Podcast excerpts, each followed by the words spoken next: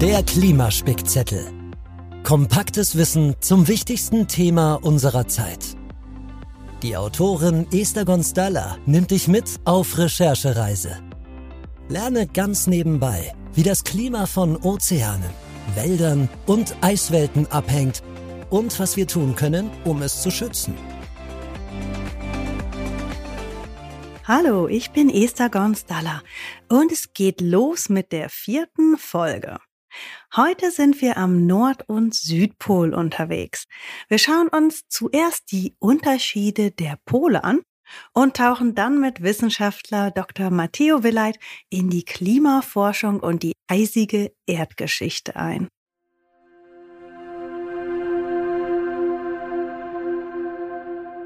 Der größte Unterschied zwischen Nord- und Südpol ist vielleicht, dass der eine aus Ozean und der andere aus Landmasse besteht. Die Antarktis am Südpol ist ein Kontinent von einem ringförmigen Ozean umgeben, während es in der Arktis am Nordpol genau umgekehrt ist. Ein Ozean in der Mitte, der je nach Saison unterschiedlich stark von Meereis bedeckt ist und der ringsherum von allen Seiten von Landmassen und Inseln umgeben ist. Auch die Temperaturen sind sehr unterschiedlich. Am eisbedeckten Südpol herrschen eisige minus 50 Grad Durchschnittstemperatur, während es in der Arktis nur minus 18 Grad Celsius sind.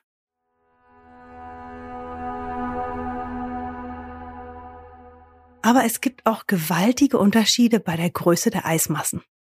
Der grönländische Eisschild ist mit drei Millionen Kubikkilometern, sehr viel kleiner als der 26 Millionen Kubikkilometer große antarktische Eisschild. Auch die Bewohner unterscheiden sich stark. Während in der Arktis rund 4 Millionen Menschen leben, halten sich in der Antarktis nur so um die 1000 bis 4000 Wissenschaftler auf. Und zum Beispiel gibt es Eisbären nur am Nordpol, während Pinguine nur am Südpol leben.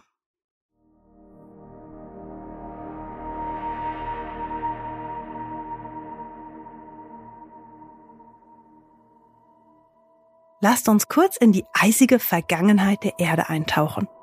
Wir hatten ja nicht immer zwei eisige Pole. Vor geschätzten rund 650 Millionen Jahren glich die gesamte Erde einem Schneeball.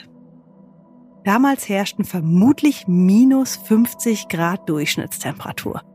Aber so ganz genau wissen sogar die Wissenschaftler das nicht.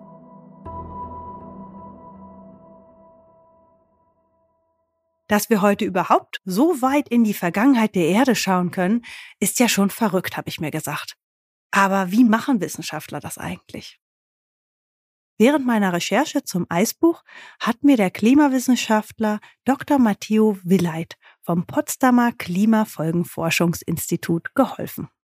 Sag mal, Matteo, wie schaffen es Wissenschaftler eigentlich, die globale Durchschnittstemperatur der Erde vor Tausenden von Jahren zu errechnen? Es gibt verschiedene Möglichkeiten, um die Temperatur der Erde zu rekonstruieren. Wir beruhen da meistens auf Proxys, also auf Messungen, die indirekt Rückschlüsse über die Temperatur ermöglichen. Zum Beispiel Isotope von Wasser und Sauerstoff in Eisbohrkernen, die in Antarktika oder Grönland gebohrt werden. Oder von Lebewesen, die im Ozean gelebt haben und jetzt in den Sedimenten am Meeresboden liegen und Informationen über den einstigen Lebensraum liefern, darunter auch Temperatur des Wassers. Das sind nur einige Beispiele. Und man sollte auch erwähnen, dass es relativ schwierig ist, von diesen lokalen Messwerten einen Wert für die globale Durchschnittstemperatur zu ermitteln. Modelle können auch dabei helfen, die Erdtemperatur in der Vergangenheit zu rekonstruieren. Und das ist etwas, womit wir uns auch an unserem Institut beschäftigen.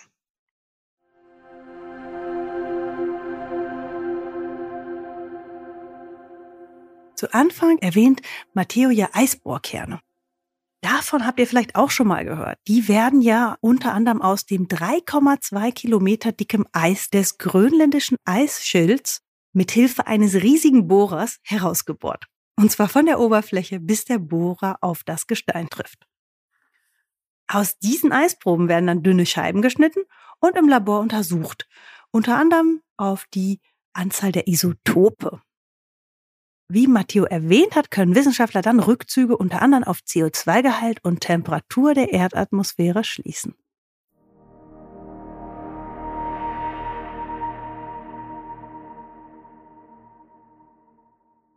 Aber nicht jede Messreihe aus dem Eis zeigt die gleichen Ergebnisse an. Matteo hat mich darauf aufmerksam gemacht, dass zum Beispiel die Messungen aus dem grönländischen Eis auf andere Temperaturergebnisse für die globale Temperatur kommen als die Eisproben aus der Antarktis. Woran liegt das, Matteo? Messungen aus dem grönländischen Eis liefern grundsätzlich Schätzungen für die Temperatur auf Grönland, während Messungen aus dem antarktischen Eis Rückschlüsse auf der Temperatur über die Antarktis ermöglichen. Es sind also regionale Temperaturen, die man davon bekommt. Und diese lokalen Temperaturen sind nicht zwingend repräsentativ für die globale Temperatur. Die Temperatur über Grönland hängt zum Beispiel stark von der Meeresströmung im Atlantik ab. Und die hat sich im Verlauf der letzten Eiszeit immer wieder stark verändert. Es ist auch so, dass sich die Temperatur an den Polen generell stärker verändert als in den Tropen, unabhängig davon, ob das Klima sich wie jetzt erwärmt oder ob es sich abkühlt, so wie während der letzten Eiszeit. Danke, Matteo. Jetzt verstehe ich das besser. Dass die Arktis sich viel stärker erwärmt als der Rest der Welt, hatten wir in der dritten Folge schon gehört. Je mehr CO2 wir in die Atmosphäre entlassen, desto schneller erwärmen sich die Pole. Aber auch bei der Geschwindigkeit der Eisschmelze gibt es zwischen Nord- und Südpol große Unterschiede. Der Nordpol hat sich um einiges stärker erwärmt bisher als der Südpol. Daher schmelzen dort auch doppelt so viele Gigatonnen jährlich ab als am Südpol. Um genau zu sein, in Grönland sind es 240 Gigatonnen, während es in der Antarktis nur 150 Gigatonnen sind zurzeit. Leider schmelzt aber auch die Antarktis immer schneller ab. Denn da gibt es eine kleine Region, die sich bereits fast genauso stark erwärmt hat wie am Nordpol. Das ist die antarktische Halbinsel. Die erwärmt sich bedrohlich stark.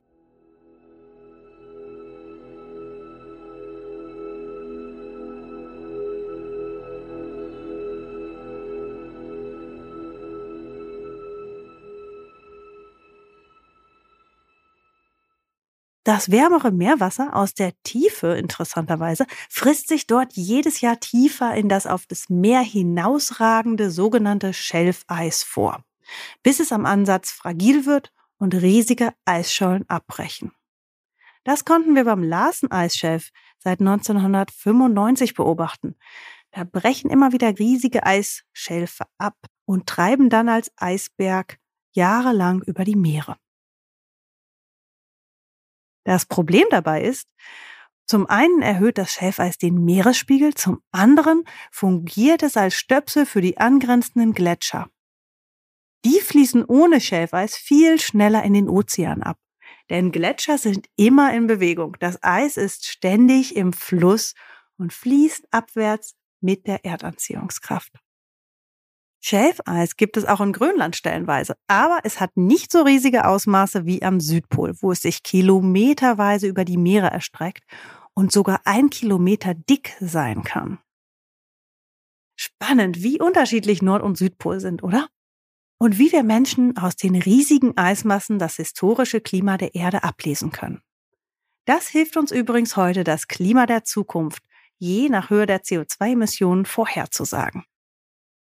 Aus dem ganzen Wissen, was wir über die Jahre aus dem Eis gesammelt haben, ziehen Wissenschaftler eine dramatische Konsequenz. Wir Menschen verändern das Klima so stark und schnell wie nie zuvor in der Geschichte unserer Erde. Werde Klimaschutzheld. Habt ihr euch schon mal gefragt, wie viel Strom ihr so täglich verbraucht? Mein Klimatipp heute, listet mal all eure elektrischen Geräte auf, die ihr täglich benutzt und schaut nach, welche Geräte davon am meisten Strom verbrauchen. Gibt es da vielleicht eins, was ihr nicht zwingend braucht? Als ich mein erstes Buch für den Ökom Verlag geschrieben habe, das Ozeanbuch, habe ich sechs Monate lang auf einem Segelboot gelebt. Dort gab es nur zwei Solarpaneele und zwei Autobatterien, die den Strom gespeichert haben. Da musste ich ganz radikal ausmisten. Ich konnte nur einen winzigen Kühlschrank, eine kleine Internetantenne für Wi-Fi betreiben, meinen Laptop, Handy und Kamera aufladen und Strom gab es aus fünf LED-Lampen. Das Überraschende für mich war, dass ich nichts vermisst habe. Natürlich ist das eine Ausnahmesituation auf einem Boot, aber schaut mal, ob ihr ein stromintensives Gerät weglassen könnt. Und schreibt mir gern von euren Erfahrungen. Vielen Dank fürs Zuhören und bis zum nächsten Mal. In der fünften Folge bleiben wir am Südpol, denn es wird um Pinguine gehen und warum einige von ihnen das Meereis zum Überleben brauchen. Mehr Informationen und Quellenangaben findet ihr auf unserer Website klimaspickzettel.de. Schreibt uns dort gern eure Fragen. Der Klimaspickzettel wird produziert von Level Up Your Podcast mit der Unterstützung von Tom Dulowitz, The Good Voice. Inhalte und Recherche von Esther Gonstalla. Konzept von Lars Rühmann.